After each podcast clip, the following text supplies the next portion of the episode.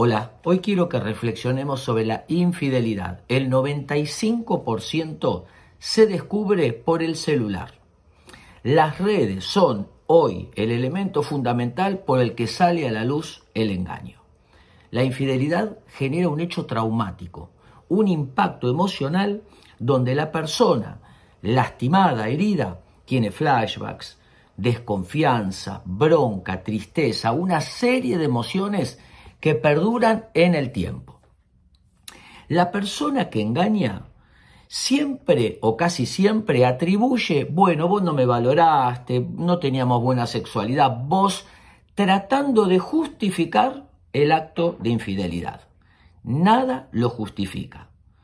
La persona que cometió el engaño debe hacerse responsable, es únicamente responsable reconociendo y reparando hacia adelante lo que acaba de suceder.